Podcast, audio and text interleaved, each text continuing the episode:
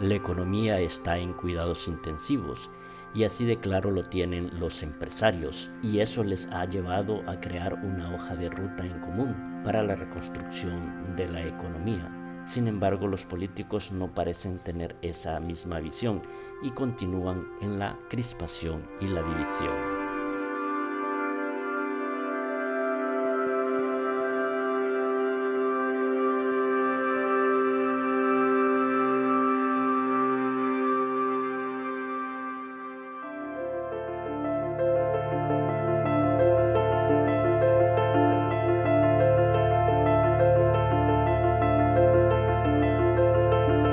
Soy Reinaldo Ramos y estás escuchando el podcast de La Otra Cara.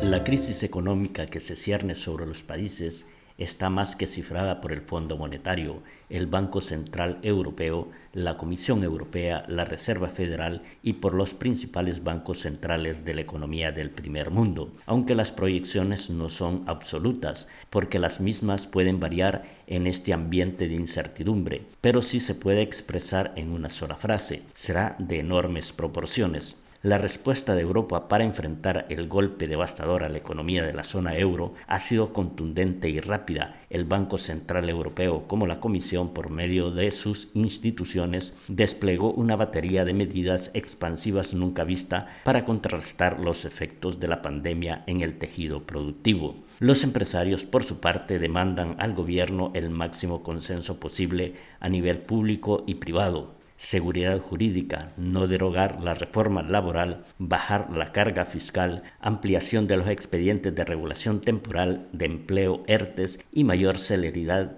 para el acceso a las ayudas. Mientras que la financiación prometida por el gobierno ha sido vista con buenos ojos por los empresarios, aunque los montos asignados al sector turístico y del automóvil considerados insuficientes, puesto que países como Francia e Italia han insuflado más recursos económicos. El Estado destinará a estos dos rubros 8.012 millones de euros, que juntos representan el 22% del Producto Interior Bruto y los más afectados por el parón de la economía derivado por la COVID-19. Todo lo demandado por los empresarios para reactivar el tejido productivo está bien, puesto que garantiza el desarrollo del país por medio de las empresas que se constituyen a la vez en instrumentos de la recuperación socioeconómica. Los empresarios también deben tener en cuenta que España es la cuarta economía de la zona del euro y tienen que entender que el país no puede vincular la productividad a bajos salarios y precariedad laboral.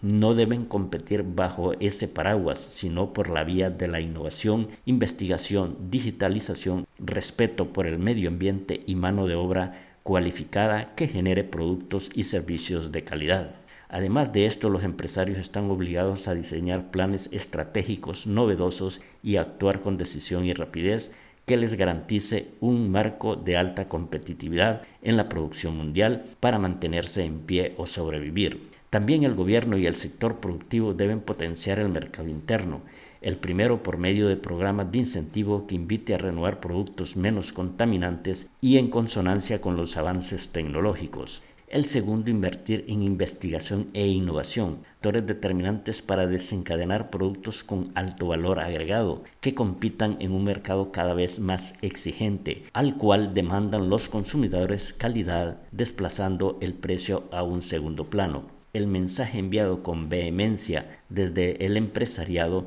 y agentes sociales es que para salir de esta crisis es necesario suspender la ola de crispación y la polarización política en la cual estamos inmersos. También es importante el diálogo sincero, poniendo por delante los intereses generales y dejar a un costado las estratagemas partidistas.